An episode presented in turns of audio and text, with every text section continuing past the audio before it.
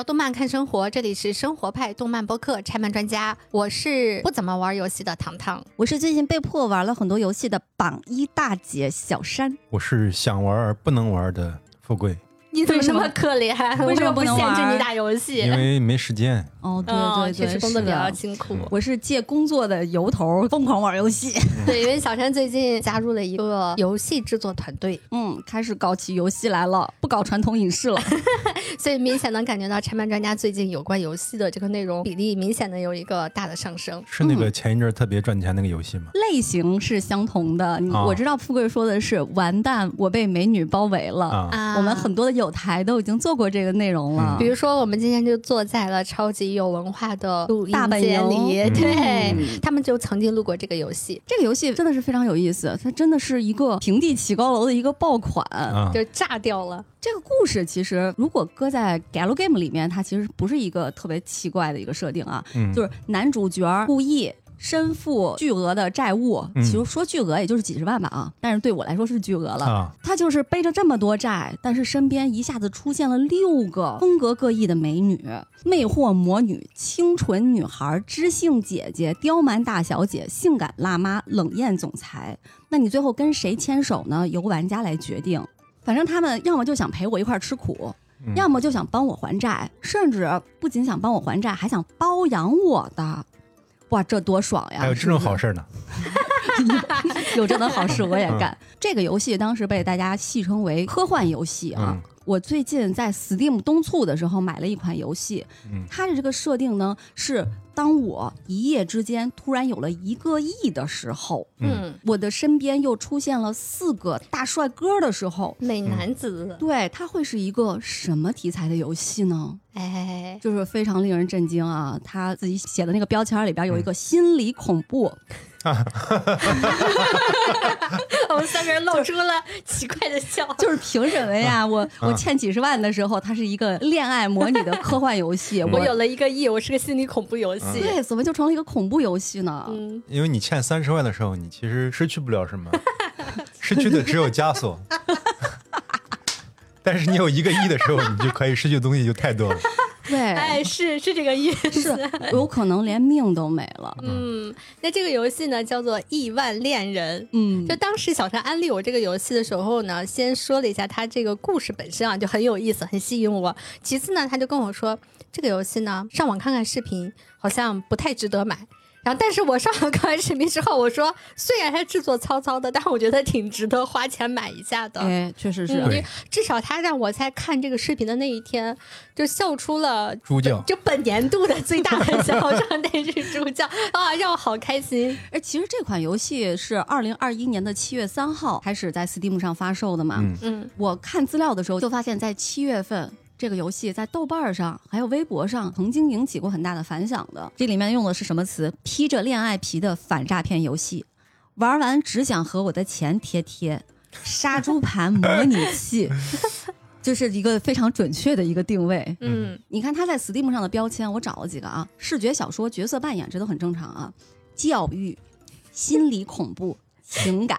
嗯，你确定吗？情感吗？有的，有的。你不管这个情感是我我骗你情感，还是我满足你情感，它都是情感嘛？情感情感教育嘛？对，哎哎哎，情感教育说对了，这是合一了。嗯，那这个故事我给大家讲一下 Steam 上的简介啊，他写的也非常有意思。作为一个刚毕业的贫穷大学生，你得知你神秘的富豪叔叔忽然给你的银行账户转了一个亿现金。你瞬间变成了超级有钱人，住进了繁华都市的豪华别墅中。与此同时，你的身边出现了四个风格各异的英俊男性。这一切莫非是恋爱的预感？而参与了恋爱盲盒游戏的你，需要将随机抽到的礼物送给合适的对象。结果究竟会如何呢？我给大家讲一下这四个角色，他们都有自己的一句 slogan。你就你忍着笑念出来这一段，真是不容易。首先是啊，黑毛霸总伊利亚斯，他的 slogan 是“人再怎么藏住欲望，也是有迹可循的”。就是他，你想想李泽言长什么样，他就什么样。哎，粉毛主播贾斯汀，他是你是我唯一的唯一的朋友。白毛教授凯尔。想掌握你心跳的数学规律，金毛牛郎斯蒂文，富婆软饭饿饿。这是他的那个游戏的恶恶非常的精准，对，他游戏的 PV 啊，就非常的好笑。当时我就觉得这个游戏的设定太吸引我了，我也是花十二块钱买的。其实这个游戏全流程你大概玩下来，你哪怕说玩到全结局了，你差不多也就两个小时到两个半小时啊。嗯，因为 Steam 是有两个小时可以退款的。嗯。玩完可以退掉。对，如果你玩的快的话，你就可以退了，或者说玩一会儿觉得哎这个不好，就可以退了。但是我舍不得退，我甚至反复的把玩它，真的是太有意思了。而且我看了一下，Steam 上也有一些女性向的恋爱模拟的游戏啊，哪怕是那种名作，评论量都没有这个游戏那么大的，可以理解。这个游戏光评论数大概是三千左右，别的一般是多少呢？同等量都是女性向的那种哈。差不多就是一千多两千，就那多多出一倍这个数字对比非常的明显。嗯，为什么会多出这么多来？这个设定真的是太炸裂了！我就说 Steam 它里面最高赞的一个评论啊，这一条也是当初吸引我买它的伪乙女游戏，像买了个国家反诈 APP。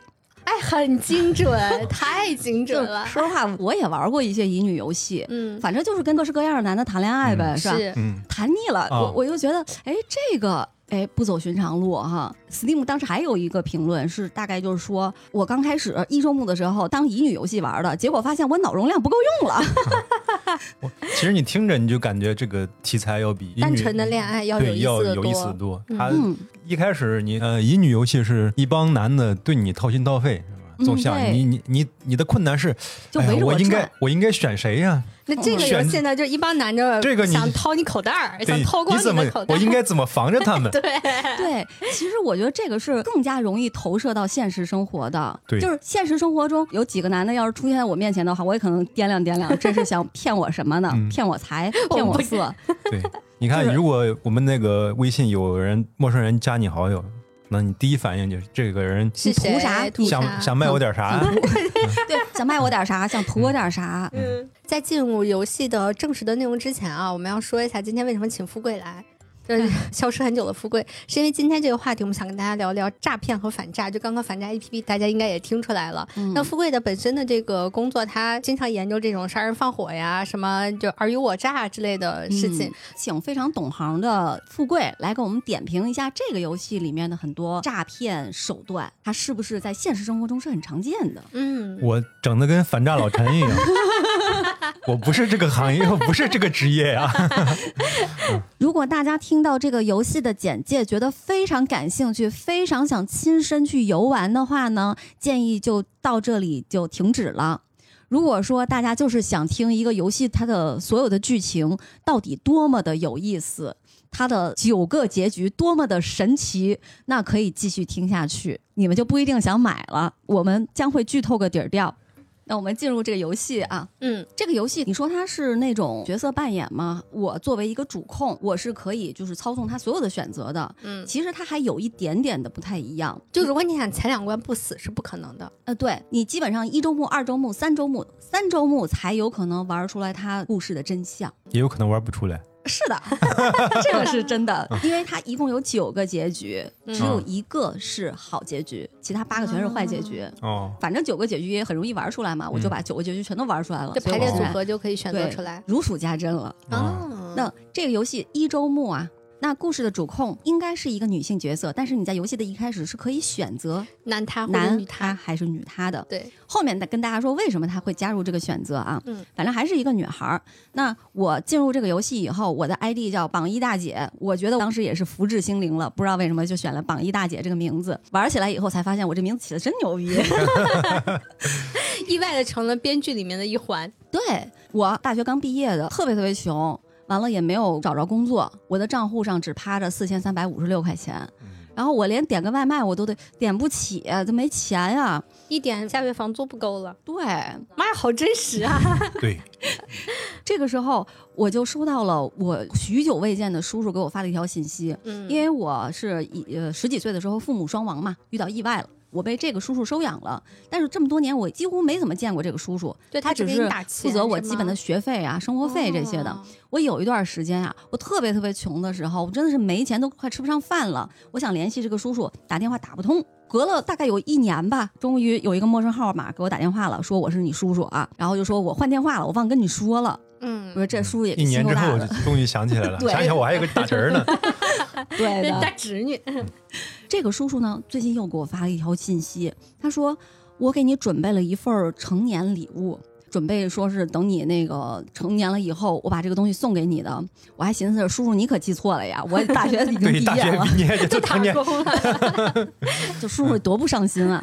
因为我叔叔在宝兰市做投资生意的，他就给我买了一张机票，说你来吧，来了以后我再跟你说这个礼物是啥。嗯，我第二天就出发了，在机场的时候我就跟一个人给撞上了。嗯，哎，就刚刚说那黑毛。对，黑毛霸总就是扑鼻而来的这种凛冽的气息啊，就是大家看过很多言情文里边那个描写，他的文案就是这种风格啊，就是你感觉要跟他开始一段浪漫的故事了。就按照我们一般看到的影视剧来讲，就是你撞到了，然后他就开始转圈儿抱你，哎一个不小心脚一滑，他还真的把我给腰给拦起来了，哎，确实是很符合那个言情小说，就工业糖精的那一套。对，结果呢，我的手机当时就撞飞出去了好几米。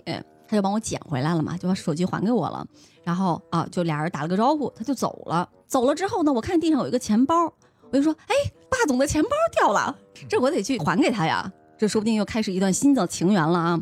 结果我追上去以后，人家不让我进，说那是贵宾通道，对，那是头等舱的。嗯，那我经济舱啊，那我就回经济舱吧。我想上了飞机再说吧。嗯，我上了飞机之后呢，在我旁边就坐着一个白毛、温文儒雅。正在看一本关于植物的书，他自称是那个大学的数学教授，嗯，然后我们俩就聊起来了，感觉文艺男青年就是这种啊。但是他一开口呢，你就回到了那种，你知道教父吗？你不知道吧？我给你讲讲教父是个什么啊？你看出来了这个味道呀？啊！我说这个人怎么那么喜欢给我白话他那点植物学知识和数学知识啊？然后他就说他喜欢植物是因为数学是宇宙大概运行的真理吧？就是你看植物，它也是有数学的规律在里面的。就说了半天，我这个时候就开手机嘛，我这手机之前不是掉了，我现在开机开开开，哎，突然出现了一个那个一个隐私政策。一大屏，好多字儿，嗯，完了最下边就跟我说，如果你不同意的话，你这个手机就开不了，嗯，我当时就点了不同意，不同意，哎，确实开不了，再点还开不了。你就只能点同意。听友们有没有觉得这个场景非常的熟悉？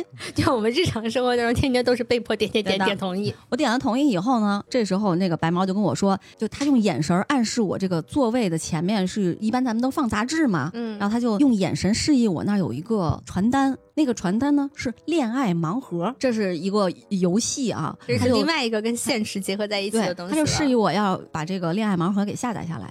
他就说：“如果我能收到一本花草图鉴的话，那我一定会非常开心的。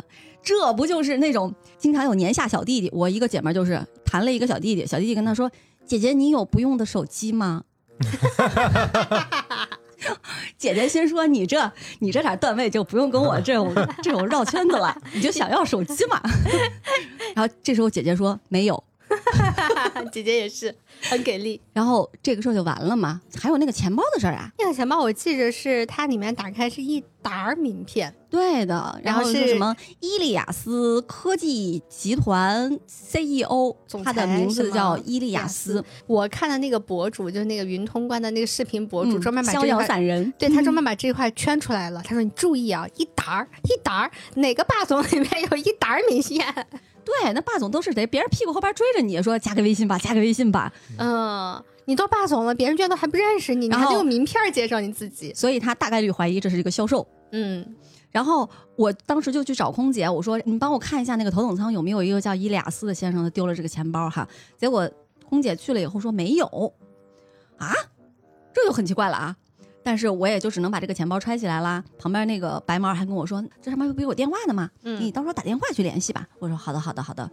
然后我就下了飞机了，跟白毛分别了。我就到了我叔叔的那个豪华别墅，就是一个市区里面闹中取静，然后基本上就是那种独栋大豪宅的那种，富丽堂皇。是的，在那栋豪宅跟前，叔叔发短信说：“我给你账上转了一个亿。”当时我就呃。看到这儿时候，我老感觉试着去想那个感觉到底是什么感觉。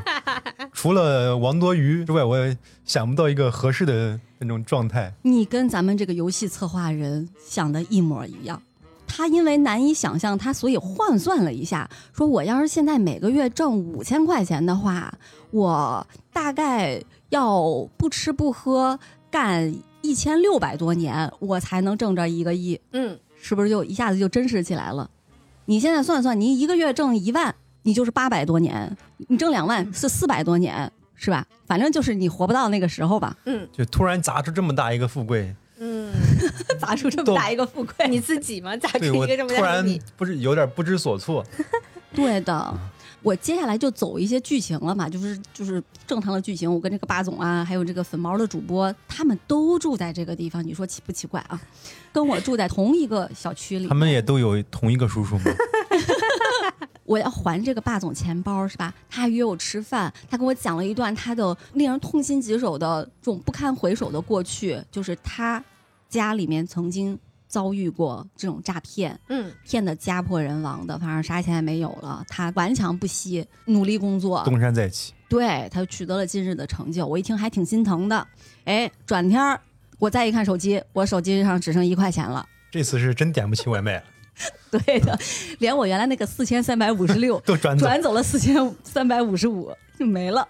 最关键的是，他让你看到了整个他转账的那个流程，对，应该是五百万还是多少万，就还是嗯五十万，这么一一直转一直转，然后你就一直看，一笔一笔一笔一笔的转走，我你停不下来。对，然后你的那个账户里的钱越来越少，越来越少，越来越少，你就崩溃了。这个时候，这警察就来调查这个事情嘛，就说哦，你的手机被植入了病毒软件，所以一周目我们达成了一个这个结局，挺快的。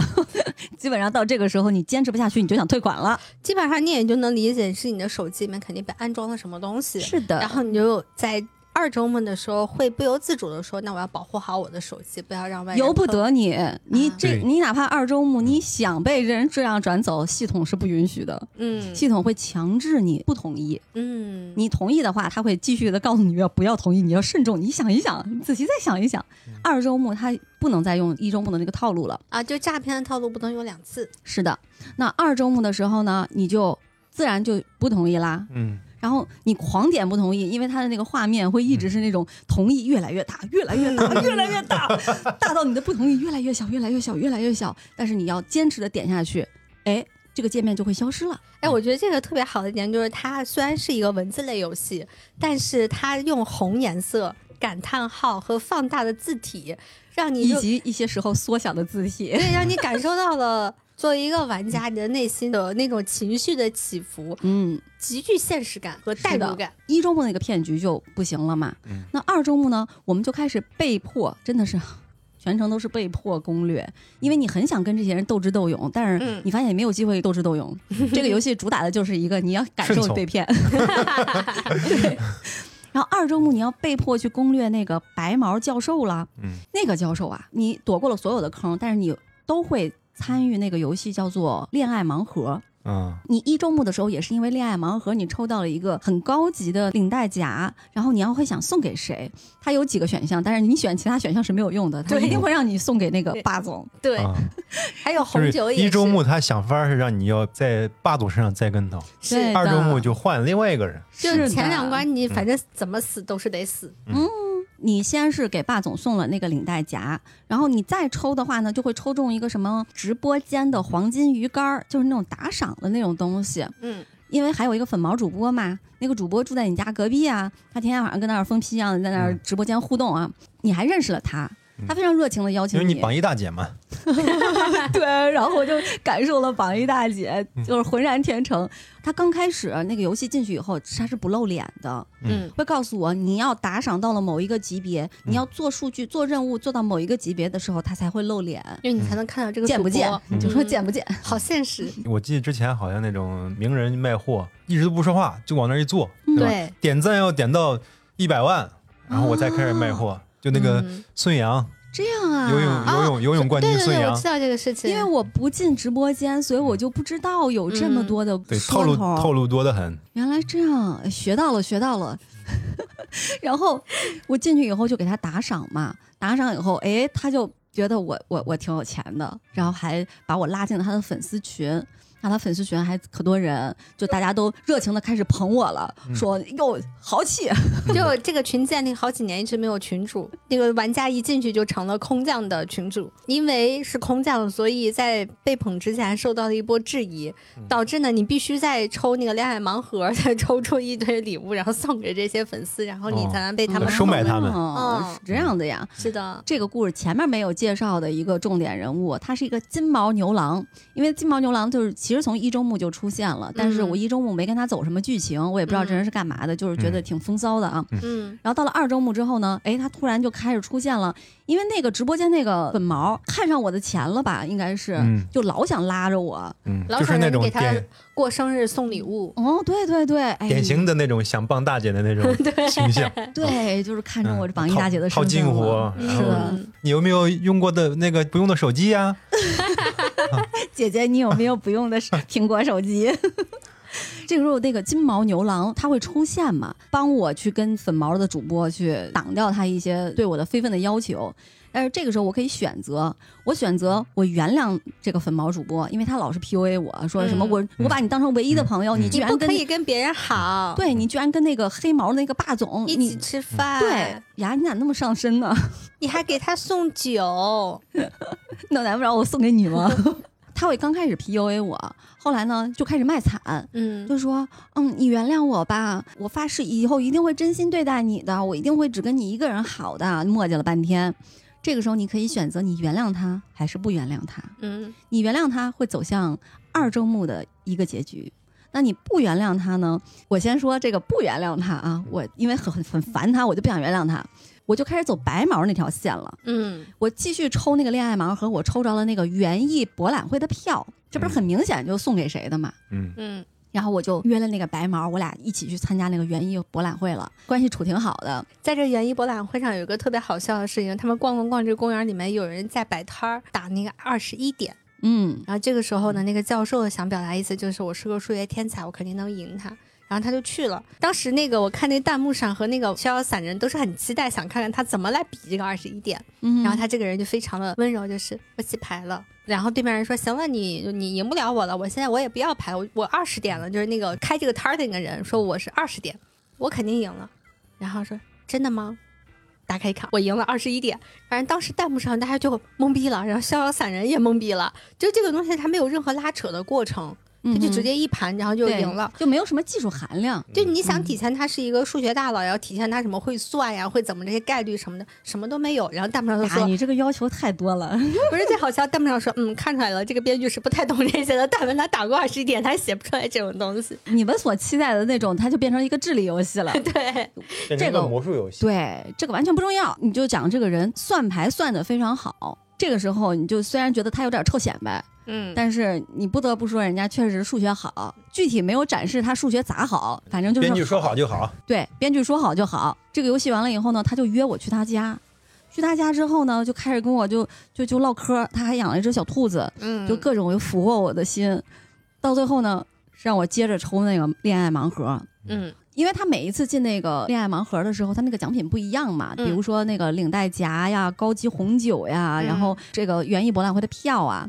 哎，终于有一次，SSR 变成了劳斯莱斯幻影汽车。嗯，那这玩意儿走到他心坎里了。对，别的都是给别人抽，这个是我想要呀。对，虽然一亿其实是可以买得到的。你说他也真是哈，何必呢？但是你想想，其实咱们平时抽盲盒呀什么的，那些东西你上闲鱼也能买到呀，你为啥还跟那儿抽呢？嗯，感觉抽来的这个幻影就好像是证明我是个欧皇。嗯，结果呢，他就求助于那个。因为老抽不出来，老抽出来一堆垃圾，而且抽到一半的时候，他发现那个抽什么连抽十次呀什么的那个界面的那个按钮就没有了，因为旁边会一直提示他还有百分之几的几率能够抽到 SSR。他觉得既然是一个数学游戏，那我就去找这个数学专家来解决这个问题。所以当他和白毛从园艺博览会回家之后，他就跟白毛讲了这件事，他很不开心。他说：“能不能借助你的这个数学能力帮我解决这个问题，帮我算一下我还有多少抽能够抽？”到这辆车，但是白毛一直顾左右而言他，一直不直接帮他解决这个问题。然后就说啊，你先抽抽，你抽抽试试看。然后他就抽抽抽，结果发现停不下来了。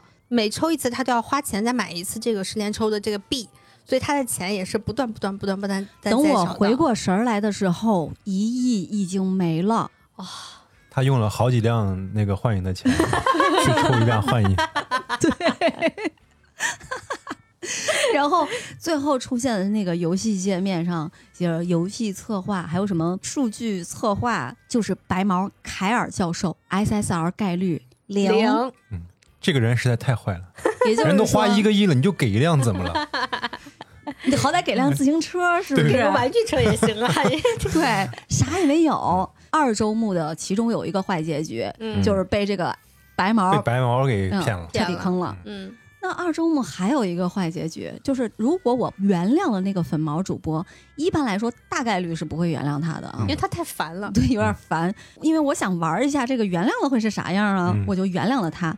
原谅了他之后呢，他就开始就跟我说：“哎呀，姐，我想最近有一个想做一个生意，直播间里面有很多人有那种身材焦虑啊，他们想减肥啊什么的。那我这儿有个路子，肯定不是原文案是这样啊，我就大概这个意思。我有一个路子，就是有减肥药。”那我准备在直播间里边卖减肥药，嗯，但是我要成立公司，但是我因为好像是那个主播签了那个 MCN 矩阵啊什么的，我这儿没办法自己成立公司。那姐，你帮我签一下这些文件，你给我当公司法人，我就签了。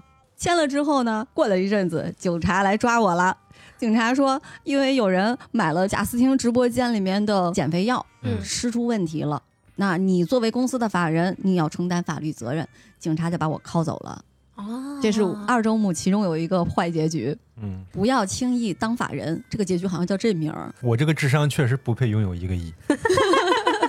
对，这真的就是天降一个亿，你真不一定接得住。这泼天富贵，你真的是没有一个亿是有道理的。而且你是从身心、你的认知都接不住这个财富。我就认识一个朋友，家里边拆迁拆出了四套房和一千万，紧接着他就抑郁了，抑郁症。为啥呀？我也很好奇啊，就是什么心态啊？可能是真是泼天的富贵到了你头上的时候，他跟你的努力也没有半毛钱关系。嗯，你没有办法跟这一笔巨额的财富，他建立一个我配得或者是什么的。我猜测啊，但是他当时真的是抑郁了。嗯，真想体验一下。我也想，我也想体验一下。就是我，我每天做梦都在梦见我今天买彩票中了，中了一千万抑郁一下也可以。我觉得他这个理念是 OK 的，就是你其实根本就没有准备好怎么样子去处理这一笔财富。如果这个钱是你自己努力工作。或者说你开公司，或者你无论用什么方式，通过自己的努力你获得的，你不会有这种感受。我以前那个工作就是有需要跑会嘛，就是比如说娱乐圈啊什么的，你会有经常各种各样的发布会跑会。我当时有问过一个记者，我说：“哎，那你跑这么多年，你应该攒很多钱吧？”他说：“不，没有这种钱，不是你就是实打实挣来的，你会花的特别快。嗯，你刷进来了，刷就出去了。”你都没有想着把它攒下来理个财啊什么的，就是因为它来的太轻易了。理个财不一样的嘛，还也也是 买买个股票，买股票不一样嘛，也是刷就走了嘛。不仅不仅是这笔钱刷走了，我自己辛辛苦苦挣的也刷没了。法人这个东西，我觉得确实是，因为我们在路上也聊过，别觉得你是一个公司的法人是一件什么特别好的事儿啊。法人代表，法人是公司，是的。嗯，作为法人代表，因为我跟糖糖就说，我有一个关系很好的一个朋友，嗯，她就是她老公有成立了一些公司嘛，但是她要开展其他的业务，她就用我这朋友的名字成立公司，她做法人代表。当时我们这帮朋友知道第一件事就跟他说：“你建议你找个律师，好好的问一下这个事情，以及你要随时的去确切的知道他这个公司在开展什么样的业务。”是的，因为说实话，你们两个现在感情好。嗯，你给他当个法人代表没问题。哪天你们俩感情不好，或者他想害你的时候，嗯，这个东西就是一把利器。咱不说他开展什么其他的非法活动了，你就冲他，比如说，就现在这两年查税查的比较严重嘛，尤其是在娱乐圈、文娱行业，他在这个地方给你在税上面做一点做一点手脚，你就所谓的合理避税，一旦查到你头上，你都完蛋了。是的，而且这个东西会变成，哪怕你们有一天感情破裂，你们要说做财产分配啊什么的，那这个部分他是很容易在后面通过一些手段的操作，让你没有办法参与就合法的分配财产的。是的，这个结局对我们的启示非常大。虽然我们可能没有这样的机会，所以他人家是教育类游戏嘛。但是谨慎担任法人代表，谨慎签署一切文件。嗯，那三周目的故事，我觉得就有了一个挺大的一个变化。嗯，因为他三个结局都会跟你说，你还没有接触到事情的真相，你很快就要接触到事情的真相了。嗯，那尼玛，我肯定想肯定真相是啥？嗯，再玩一把。对，大不了就再死一次呗。对，然后我就玩了这个三周目。那前面我知道那个黑毛是坏蛋，然后白毛、粉毛也是坏蛋，那是不是就剩下一个金毛了？但是你这个时候已经怀疑人生了。嗯，谁都不信。对，金毛怕不是也藏着什么小心思吧？这个时候你就开始跟那个粉毛走剧情了嘛？具体他的策略是先让我在他的直播间里边当榜一大姐。嗯，他的那个粉丝群。后来金毛就跟我说，那个粉丝群里边其实全都是水军，就你和几个是活粉儿，然后骗的就是你们，对，给你们造局。是的，大家都在捧我，花钱雇来的夸夸群。他能花钱雇还好，他有可能都是什么 AI 搞的呀那种。而且说不定是我是 MCN 矩阵的，我可能这一个人上十个主播的群，我天天在里边忽悠榜一大姐、榜一大哥的。是我跟这个粉毛，就是我狂怼他，前面两轮我已经知道他是什么路子了。怼到他怀疑人生，这个时候我就能接近事情的真相了。我把这个粉毛怼走了以后呢，去到了伊利亚斯家，因为我还要走给他还钱包啊什么那种剧情。我到了他家里面以后，发现他在跟一个人密谋，那个人就是白毛凯尔。哦，所以他俩是一块儿的。是的，这个时候我才知道他俩是一伙的。当我准备跑的时候呢，我有三个选项，但是这三个选项我都会被他抓住。就是不管我往哪儿跑，往哪儿躲，我都会被他抓住。抓住了以后呢，他们才跟我说是怎么回事儿。哦，因为在他们口中，我曾经是个投资天才。他们拿出了一份我过去的简历啊，说我从小在蓝宝市长大，从马歇尔鲁商学院跳级毕业，是罕见的投资天才。十二岁的时候，我坚持让家族基金会投资的几家独角兽企业带来了将近一万五千倍的回报。我具体给大家吹一下这个文案的牛逼啊！十三岁的时候，我投资五百万天使轮的某个 App，现在已经市值两千亿了。十四岁的时候，我投资的公司陷入了舆论风暴，为了让我免遭报复，我的家族将我送去偏远的近亲市保护起来，就是我之前来蓝宝石之前住的那个地方啊。我当时就惊呆了，我说。我这么牛逼吗？我怎么什么都不知道呀？我我插一句嘴啊，就是你念到 app 两千亿市值的时候，我去搜了一下，最近不是说拼多多的这个市值已经超过阿里巴巴了吗？嗯哼，我去搜了一下，此时此刻拼多多的市值是一千八百八十三点五四亿哇美元，这是比拼多多还厉害的，太厉害了！我可太有眼光了。紧接着我的家族就把我保护起来了嘛，他们就说我叔叔把我保护的非常好，蓝宝石已经完全找不到我的资料了。如果不是伊利亚斯亲自去了景清市，他也没有办法了解我的背景。所以我在机场碰见这俩男的，他们全都是预谋好的啊。这俩人也是智商不太高。你说，要是这么聪明个人，你们这种小手段就把就把他拿下了，拿下一次又一次。是他俩也不想想这中间的真实性。如果他这么有钱的话，他为什么要做经济舱呢？也有可能我失忆了，我当时认真的以为我失忆了。就小山的这个编剧的这个身份，让他怀疑了自己的背景。我以为后边有一些关于我中间出什么车祸呀，我就撞了头啊之类的。但是爱吃巧克力。其实这个伊利亚斯他把我找来，他想让我干一件事儿，就是去买一栋楼。因为我来这个蓝宝石的时候，我就听见那个新闻嘛，说是之前有一家什么公司的那个呃老板，他因为公司破产而跳楼自杀了。他所有的资产重组啊，什么那个楼要进行拍卖嘛？那拍卖的时候呢，要把这个楼给封起来。那这个伊利亚斯就是让我去拍下那栋楼，但是并没有说为什么要拍下那栋楼。他自己是没有这个资金的，他不能出面，因为有传言说是这个老板跳楼自杀是因为这个伊利亚斯背后使的手脚。哦，他一个是缺钱，一个是不想花钱，一个是需要找一个。跟这个事情完全无关的一个人，所以我就是变成了一个完美的一个目标了。嗯，然后他就让我去干这件事儿，中间就是还有白毛什么出来跟我说那个想跟我一块跑啊什么的，这是一个坏结局啊。我答应跟他一块跑的就是坏结局。还有就是我要去参加那个拍卖会，我参加拍卖会的时候呢，我要加价加加加加加，我就一百万一百万一百万的加。这时候黑毛就着急啊，说你一把加满呀，一把加满呀，烦得很呀，他一直在逼我。哎，我有个问题啊，你为什么要听他们的话？因为游戏设置因为把我给绑架了呀，朋友。哦哦哦，对不起，我你在忘了想啥我忘了你被绑架了。金毛、斯蒂文、那个牛郎中间还给我打电话呢，你还可以选直接说我被绑架啦，啊这个就是一个坏结局。如果我用我和那个斯蒂文之间的一些暗语嗯来提示他我被绑架了的话，那我就不会走向那个坏结局。嗯基本上我就喊哇哇，我被绑架了，就是直接结局了。直接被杀害，对 我就去参，撕掉。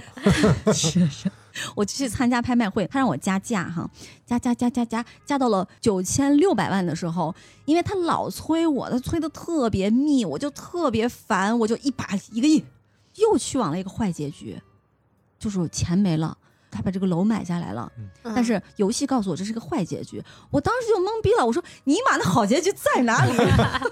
哎，其实这个结局我觉得还还挺好的，就本来也不属于我，哎，不是但是它到底是没了呀，它跟第一周目没有区别。但是他告诉你的这是一个坏结局，一周目你还剩了一百块，反正就是你你你人财两空，啥都没有了，嗯这是一个坏结局。嗯然后打不出来，我就非常的着急，我就搁网上找攻略去了。嗯我我算是知道怎么打出好结局了，就是你咬着牙咬死了，就一百万一百万的加。那是不是得你得那个游戏你得就加价那儿你得玩非常久，因为你不停的要一百一百。对。我就是因为老戳戳戳戳戳，好烦呀，然后就烦的我就一把加满了。但是你要一直一百万、一百万、一百万、一百万的加，无论那个人怎么逼你，因为他会一直在你旁边逼逼叨叨、逼逼叨叨、逼逼叨叨的。这是你烦的那种人。对，他准确的抓住了我的心理。当我加到九千八百万的时候，那个牛郎出现了。啊因为我们是在一个高层嘛，一个大厦的高层正在进行拍卖会呢。我看他在窗外，他来救我了。紧接着警察也赶到了，然后警察就把这个伊利亚斯抓住了，就说其实那栋大楼里面放了非常多的伊利亚斯，它用于监听监控社会名流的那种设备。哦，难怪他一定要把这个拿到自己手里，不能留给别人。是的，因为当时他发现这栋楼整个被封起来，要拿去拍卖的时候，他就不能再进去了。嗯嗯但是，一旦那些东西要暴露出来的话，人家就会知道他这么多年一直在干什么事儿，他就用这些信息去敲诈勒索别人嘛。嗯然后他就被抓住了，抓住之后呢，哎，这个牛郎他是个好人呀，嗯，然后他就开始跟我聊，他就说他为什么来到这个地方。他其实就是一个那个刚才富贵儿说的反诈老陈那样的一个角色，对不起，我是个警察。对对对，他就说他是乔装成牛郎的一个反诈骗的一个人，他潜伏到这个小区里面，就是为了调查一系列的诈骗案件。那其中最大的那个诈骗案件是一个庞氏骗局，他的那个骗局设计是我用一颗种子就能种出不同品种的鲜花。那实际上，那个种子并不是真的种子，嗯那鲜花呢是很多种花儿扦插在一起，嗯，扦插在一根花茎上，让你以为那个是一个鲜花。就是做假的。对的，然后你来投资我这个项目，我承诺在一定时间返还你利息。实际上，我返还你的利息呢，就是我发展下线骗来的更多的那个本金，嗯我来用来支付你的利息。那自然它就是一个庞氏骗局。嗯非常典型。什么什么玩意儿？就这个骗局是发生在江苏宿迁吗？就可能买花种子的人可能知道这个梗。为为为什么？你来解释一下，江苏宿迁怎么了？有些人买花，他可能买鲜花，嗯然后也有可能就是说我想自己种一点花，嗯你就会上到那些购物平台上，你就去买花的种子。然后后来大家就逐渐发现了一个情况，就是但凡从江苏宿迁，就是我的老家那块寄出来的种子，基本上都种不出来花儿。哦，这个已经是大家在网上购买花种子的一个共识了，就是买的时候一旦发现它的这个他的那个网店，他会做一些包装嘛，嗯它写的发货地不是宿迁，但是你一看这个物流信息，从宿迁就出去了。我觉得是编剧是是受害者，所以他要 污名化污名化这个生意。然后这个斯蒂文就告诉我了，他就说他怀疑这个庞氏骗局背后的主脑就住在这个小区里面，而且他会非常非常了解花卉的知识，但不是白毛哦。那因为前面有一些信息提示，就是我的查尔斯叔叔他的那个花园里面有非常多品种的鲜花，嗯，他之前是有这样的铺垫的。然后我左思右想，就怀疑，哎，这个叔叔怎么有点问题啊？那叔叔到现在都没见过面呢。然后斯蒂文又说，目前我怀疑这个人他即将携款逃往国外，他一定会找一个诱饵出来，去转移大家的视线。我一寻思，那他妈不就是我吗？是不是 天降横财的我？嗯，其实是扛了个炸药包。对，但我觉得这个叔叔这手笔也挺大的，他没有说给你个一百万，他给了一千个亿。反正一一亿哪啊一啊，对不起，一千个有点一千个亿，我的妈呀，一千个亿，我直接原地膨胀 上宇宙了。我那给了一个亿，我觉得他的这个诱饵也是挺大的。那说明他的生意做的是绝对规模非常大了。嗯，那一个亿算个屁呀！是骗局嘛。一个亿，我买我买我脱身的，这这太划算了呀！嗯，这个时候，斯蒂文其实跟我说这事儿的时候，他的表情是有点微妙的，很多信息他都是含而不露的。直到我说：“哦，那是我呀。”直到我非常实诚，我就是那个我就是那个冤种啊！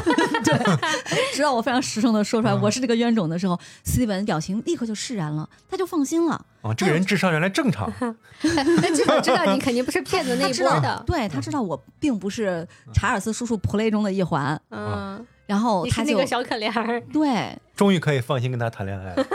没没谈，真的没谈，特别好。这个游戏我最满意的一点就是谁都不跟我谈恋爱。紧 紧接着我俩就一块儿把我这个叔叔给举报了，然后我叔叔在逃出国之前他就被抓了，抓了之后呢，我我还把一亿给上交了。嗯，当时那个警察都非常的震惊，还有这种人呢，那。胸前戴着红领巾，就白白被几个男的骗了一轮，还把这个钱给上交了，也自己没留点儿。反正最终这一个亿都跟你没关系。是的，嗯。然后我就开始在一个咖啡厅里面打工嘛，门铃一响。进来了一个金毛的男青年，穿的像一小侦探一样的。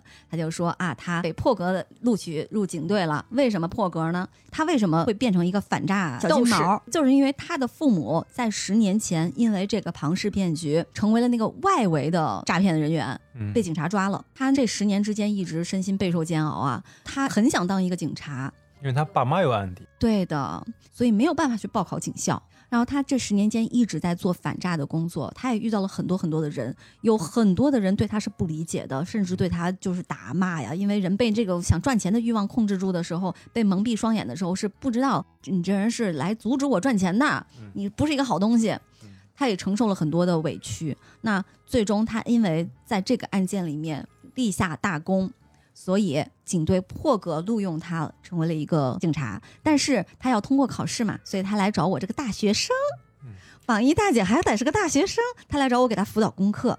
这个故事就结束了。啊，这是一个好结局，唯一的好结局，唯一的好结局。我以为这爱情故事终于可以开始了，搞半天是家教，给人当家教了。他这里面哈四个男的，你深挖他们的身世背景。都比较凄惨，都是被骗的人。哎，还真的，嗯，比如说那个黑毛霸总，在一周目的时候，我去上网查资料嘛，说是他是我们大学的那个当年的校草，嗯，学神级的人物，但是大三的时候就突然退学了，别人都以为他像什么扎克伯格一样退学去创业了，他其实是因为父母被人监听监控，用这种手段来获取了他们的一些秘密，商业秘密，用对用来那个敲诈勒索，并且搞得他家破产。然后他大三的时候被迫退学了，因为没钱了。嗯，那他从此以后他就要复仇啊啊！然后他就走上了，他就走上了犯罪分子一样的道路，用了同样的手段。是的，他说如果不这样的话，我是不可能在短期之内就有那么多的钱的。嗯，那个白毛，他是因为天赋异禀，他确实数学非常非常好，所以他小时候呢就被人拉去开始参与这种赌博。所以那二十一点是他一下就能够是他的实力啊，因为以前就老虎机有那种就是数学特别好的人，你去玩老虎机的时候，他也是有一定的规律的，嗯，他们就可以在这个项目的赌博上赢很多很多的钱，我觉得这个是有真实依据的啊。我记得是有一个外国的一个男生。嗯，好多年前我看的一个纪录片，就讲他去拉斯维加斯的那个赌城里头，就是他就是个数学天才，我已经不记得人叫什么名字了，是二十一点还是二十四点，我也不记得了。但是他就是那种。极会算，赌场不会有二十四点的，还给他算算数来 费劲。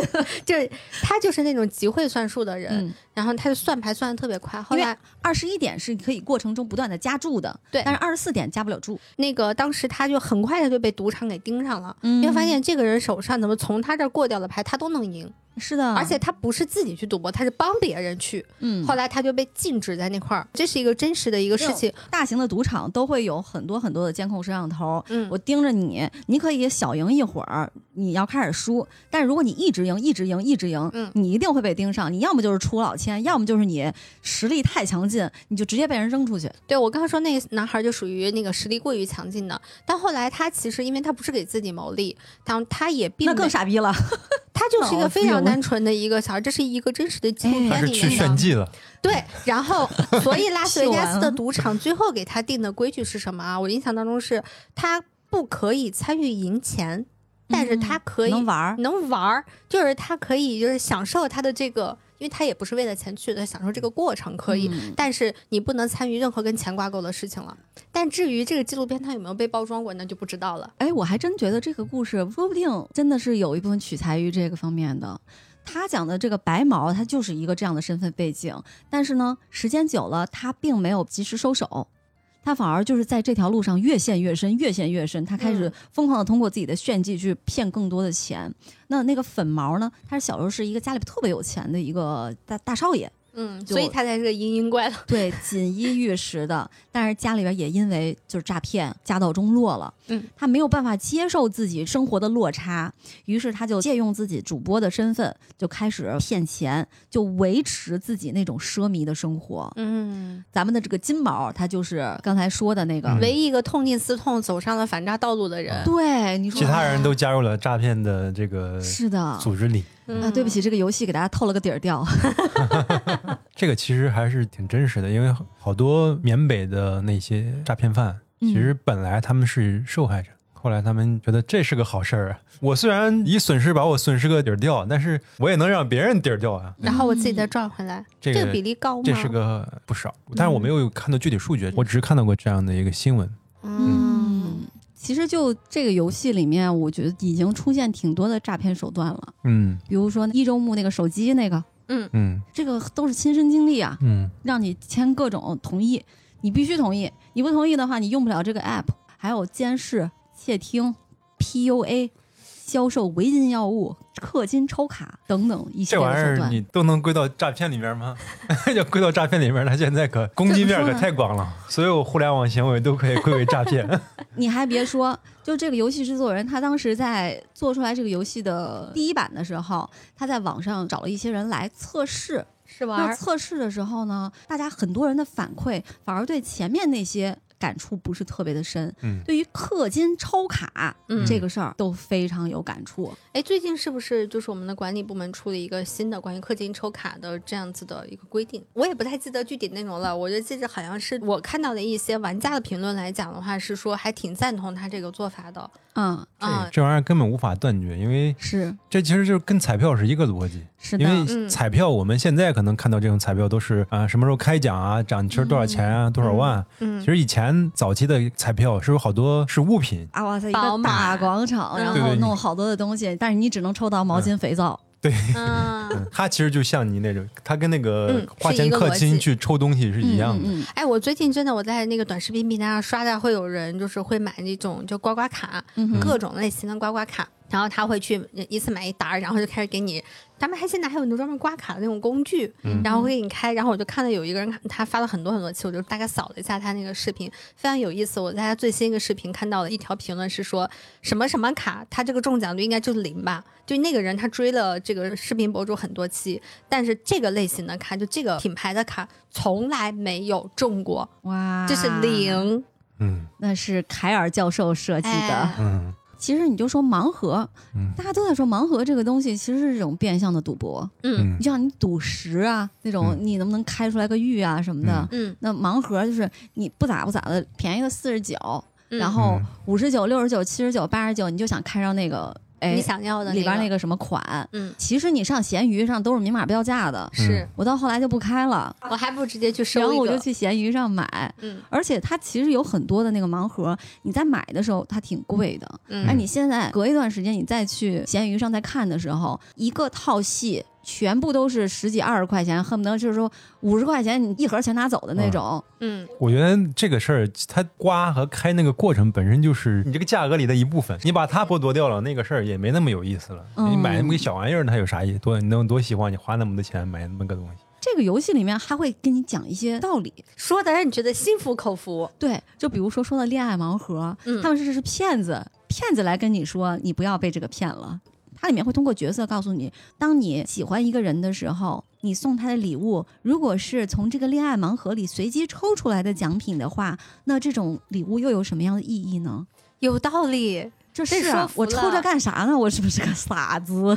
就伊利亚斯真的很多让人觉得非常正确的道理，比如说他跟那个女主一块儿吃饭的时候，女主就跟他说到投资这件事情，他说嗯你不要轻易投资对啊，啊，就投资有很多这所有的骗子，骗子一旦想说他的前提，他能骗你的前提，他是获得你的信任嘛？嗯他得说扮演一种我站在你的角度去考虑这个问题。千万不要被他骗了，他就是想骗你一千块钱。我跟你说，你要相信我，我想骗你一千万。对，你看我给你一个亿，我是想要你的命。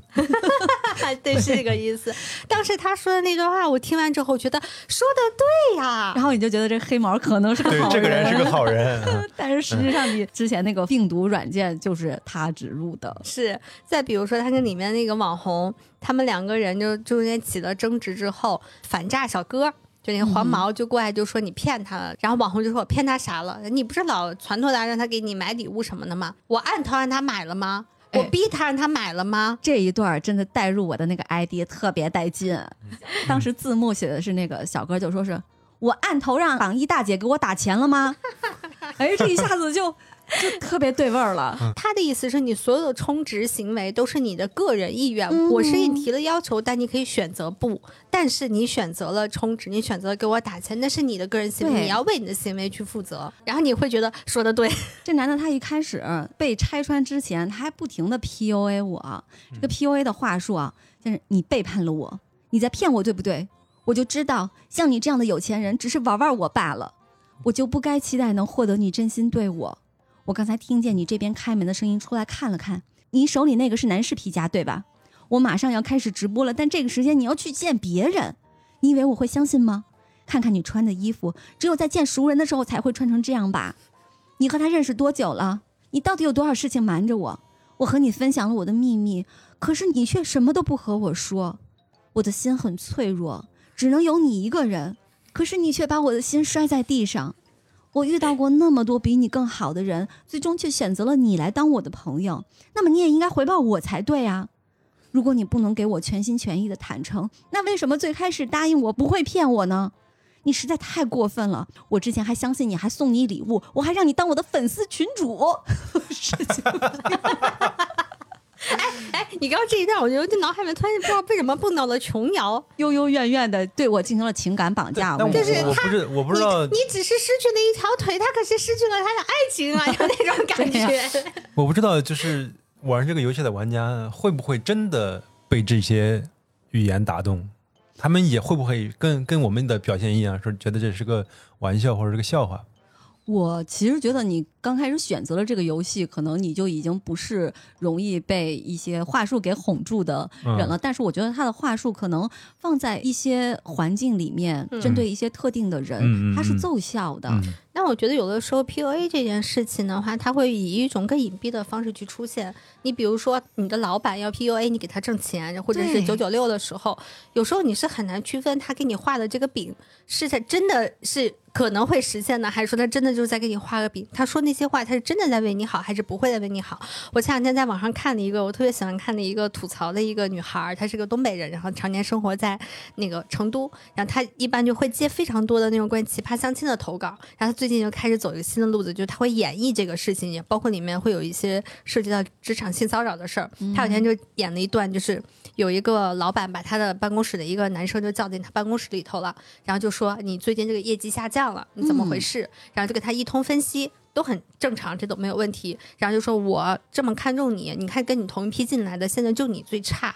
我给你现在推荐你去了很多那个项目，你怎么回事？你不觉得你最近有什么问题吗？你的工作为什么这么不上心？又帮他一通分析，然后最后就告诉他说，嗯，我之后给你安排一些路子，下面有这么几个项目，都是我给你安排好的，你愿不愿意来做这些事儿？到这都没有问题啊。那个视频大概有五六分钟，就是在前五分钟的时候，比如说六分钟，他前五分钟都是正常的。然后在最后一分钟，那老板说了一段话，就说：“你最近是不是有点分心？”就给他分析了很多原因，从工作能力到业绩，然后到什么，就全部一通分析。男孩说：“嗯，我最近看上了就是隔壁部门的谁谁谁。”然后他说：“你要这样的话，他肯定不会跟你的。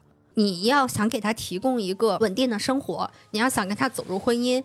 我是一个走入婚姻的人，我告诉你，如果你想走入婚姻的话，你要把自己。”变成一个什么样的男性，你才可以获得异性的这种青睐？又一通分析，没有问题。好，这个男生关门出去了。这个他老板拿出来电话给那个女孩发了一条语音，说：“你这个女孩，你到我办公室来一趟。”嗯，就你 get 到吗？就他前面所有的一切都特别情真意切。你去翻他那个评论，都说这个老板说的话好认真，就他真的是一个非常认真的在为这个男孩子前途在着想。但其实是他看上了那个女生。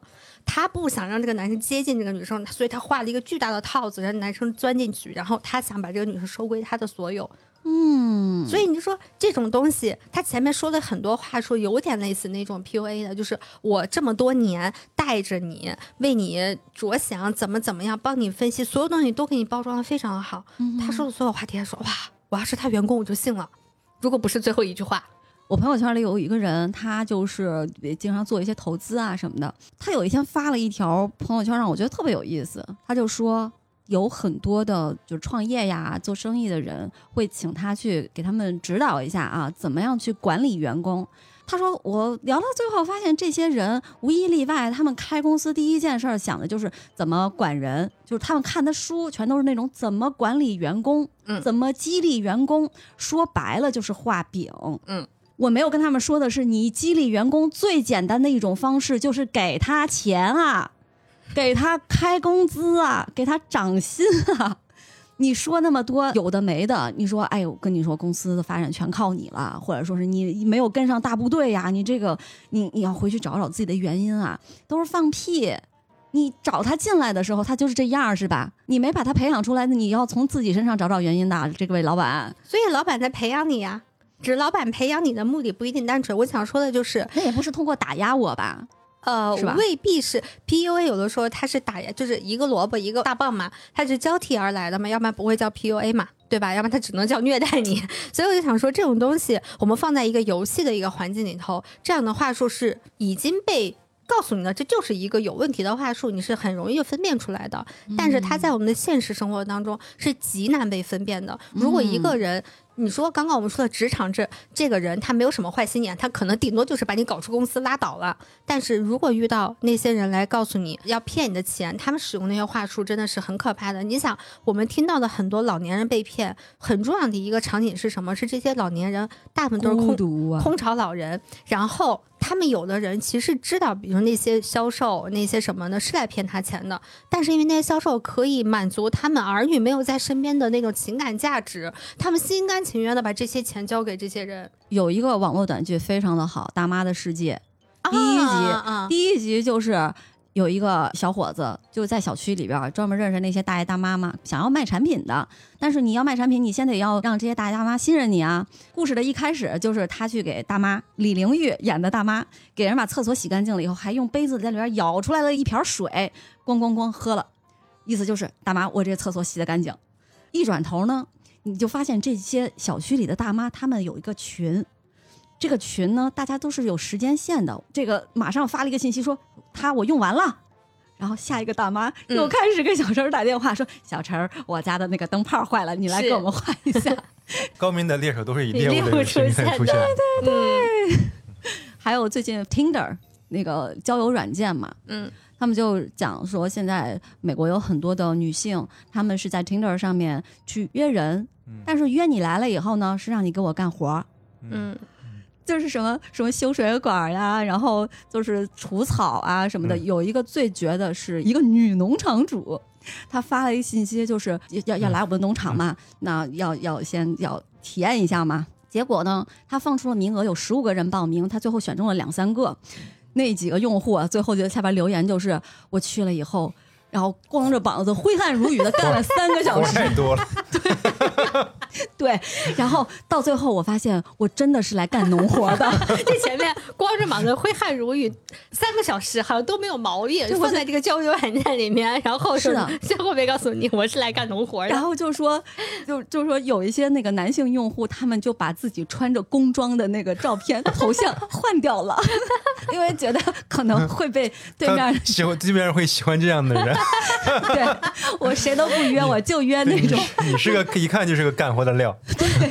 这个，所以就是主打一个用起来，这种诈骗与反诈骗，我觉得真的是特别有意思。既然我缺乏情感的这个价值的这种补充，那我就用这种劳动换取的这种快乐，然后让我来满足我的缺失的情感价值。对，这情感价值不是一定非得要情感来补充的。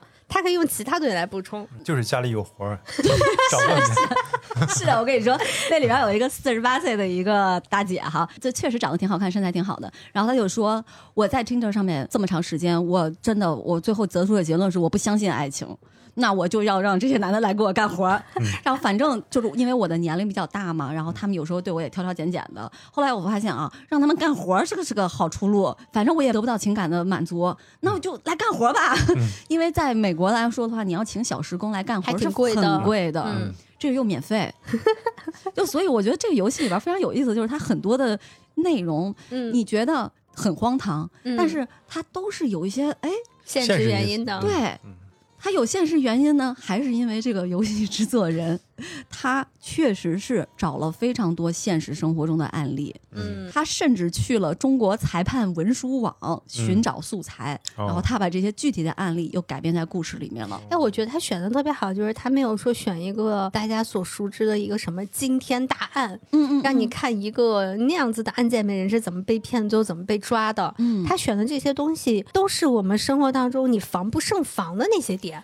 是的，而这些东西，它从猎奇程度上来讲，它绝对算不上多猎奇。嗯，但是你只要稍微一想，你就会觉得啊，比看一个猎奇的案子更带劲儿。就甚至说这些东西，哎，我是不是以前也好险遇到过？嗯，比如氪金抽卡这个，我曾经确实就是氪过一些金，然后后来我就不明白我为什么要氪呀。恋与深空我也氪了，对不起，我还没有氪，我还在努力坚持不要氪它。我氪了，我氪了，因为想要有一个裸裸男卡。关于这里面那个非法集资的这个事情啊，就真的有很多很可怕的事情，就包括我比较小的时候亲身经历的。家里一个亲戚，他们的公司里面，因为他们是那个有一些国企的背景的嘛，嗯，其中有一个人零几年的时候。他涉嫌贪污受贿六百万，判了十年刑。他就是背着公司搞非法集资，他的犯罪金额绝对不止六百万。但是因为如果报出来实数的话，他命就没了。嗯，所以等于说是留了他一命。爆出来的这件事儿，就是因为他搞这个非法集资，当时让一个六十多岁的一个老大爷自杀了。哦，这个性质已经非常非常恶劣了，就不是你拿钱能够填得上的，这是人命。嗯，就是可能说是咱们被骗十万二十万，咱们可能就就唉，买了个爱马仕出门被人抢了，但是有可能这十万，我十万二十万，我可能会在家里面哭天抢地很长一段时间。妈，我 A 股都没都都不止都不止坑了我十万。那对于有些人来说，这十万可能他就是他养老的钱，或者他的他的心理不够那么强大的话，所以我觉得曲婉婷的妈妈才非常的可恶。是的，真是太可恨了，因为他真的坑的就是底层老百姓。是的，有时候大家会笑话那些被骗的人，你们怎么就那么贪小便宜啊什么的。但是我觉得这个游戏制作人他说了一句话，我觉得非常好。他就说他在做这个游戏测试的时候，有很多的人给他的微博呀什么的私信留言，就讲自己曾经被诈骗的事情。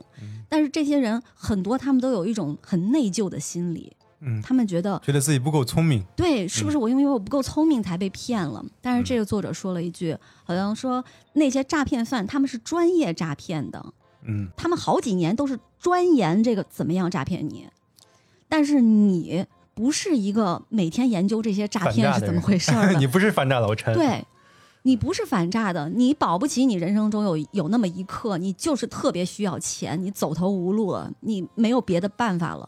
然后这样的一个看似是机会的一个陷阱落在你面前的时候，你就是没有办法避免。对，因为行骗来讲，它的成本很低，它可以同时撒网，撒网几十万人，对吧？嗯，你只是因为他抛出那个条件，正好击中了某些人非常迫切想要得到的一些东西。是的，并不是说你笨或者怎么样，而是你正好倒霉撞上了。我之前在网上看过有人就是揭秘过这个杀猪盘的剧本啊，那真的是一个，我觉得如果我。就是这要说到编剧行业了啊！就我觉得编剧行业就真的，真真的很想学习的。对，我觉得他们太牛了。我看过一些里面的剧本，哇，那个人设做的啊，又真实又好，然后你很难不相信这样的人设。然后他的那些台词写的又接地气，然后又让你觉得这个人你你没办法不信任他那种感觉。就是那个大前提最吸引我。一个亿，一个亿，一个亿。对，这个故事也就告诉我们，不要抱有这些不切实际的幻想。就破天的富贵到不了你这儿，如果能到的话，你的出生就不会是在这个阶段才到破天的富贵。而且这个游戏它很有意思，就是它看似是一个乙女游戏，它其实在测试的时候，第一批玩家是看着这个例会进来的，就是要参加这个测试。嗯，但那个制作人就说，他们玩完以后都说想打我。期待落空了，摧毁了这种对一个恋爱模拟的一个幻想。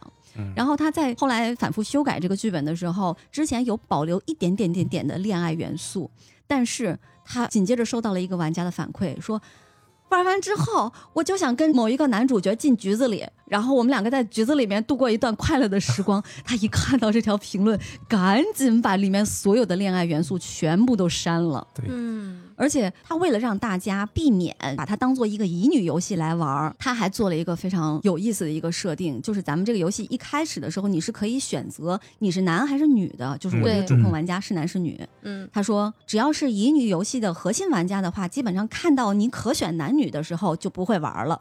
嗯嗯，他主动的把一些人推开了。是的，嗯，这个还真挺想不到的，因为我们现在无论你设计一个游戏或者电影，你总是想着怎么怎么可以让更多的人都喜欢它。嗯嗯，而他呢是选择主动放弃一些人，甚至你他如果是一个乙女游戏，从商业价值来讲，它的可开发性会更强。嗯，对，因为你一个人，你对于很多人来讲，只要这个人物他喜欢，他会持续的给里面花钱。嗯，但是他用这种诈骗方式把所有的人全部击碎了，这里面的每一个人都不值得你喜欢。嗯，虽然你可能。我们从类型上来讲，它是一个跟普通的这个乙女游戏的类型是完全不同的。嗯，它有一定的给你一定新鲜感，但从长期的商业商业价值来讲，你把它玩完之后，你不会再想说我再氪个金，再氪个金什么的。我跟这个在局子里边再 其实它它割掉了很多商业上的考量。嗯，这个确实是有一点公德心，非常具有巧思的独立游戏。所以虽然它全程呢，它就是一张背景，然后完前面有个人，然后有个对话框。然后你只需要选两个或三个在选项里面挑选就可以了，就它玩法非常简单，场景非常简单。然后那个人物呢，一看也不是那种请的特别贵的那种画手画出来的人物，有的有有的人物也那个角度也奇奇怪怪的。如果你从这种层面去看的话，它是一个不太值得你花钱的游戏。嗯，但是你玩完之后吧，咱不说它教育意义了，你就不知道为什么油然对这个游戏感觉产生了一种为它花钱的冲动。就是很可爱啊，他做的文案就是又傻屌又可爱。我印象很深的是，他跟斯蒂文还是谁说了一句：“我可以为你做任何事情。”然后有个小字，除了给你借钱。嗯 就是这种让我觉得，哎，对，说出我的心声，就是不要轻易给男人花钱，给男人花钱会不幸。嗯，所以这游戏最后卖十五块钱，然后打折的时候你买的是十二块钱嘛？嗯，这个制作人我觉得他是一个有格局的人，因为他最开始是在写一个。一看就是乙女游戏的剧本，他写着写着觉得不对劲，哎，当我是一个富婆了以后，那些霸总还会就是说女人你引起我的注意了吗？不会呀，那些霸总会怎么样呢？他就想设计一个坏的霸总，嗯，然后就是哎，我是个富婆，然后坏霸总如何来骗我的钱？如果说我们在乙女游戏里面是寻找那种嗯情感的补充，对情感的补充和恋爱的幻想的话，那这个游戏是在告诉我们现实。是 就是贴近现实来让我们去共鸣这种情感的。嗯，以上呢就是我们关于亿万恋人的内容啊，然后可以跟大家预告一下我们下周的节目。嗯，下周四呢，也就是二月八号，也是大年二十九，我们会上一期节目。是的。然后今年我们参与了未来事务管理局科幻春晚的邀请，然后来录制科幻春晚有龙则灵的这个主题的播客节目。嗯，然后在这一期节目里面，我们会给大家分享一些很好玩的事情，以及我们和未来一个神奇的大料。对，就我们和未来事务管理局的一个关系，还有丢丢科幻电波的关系。欢迎大家收听，那我们今天这期节目就到这里啦，拜拜，拜拜，拜拜。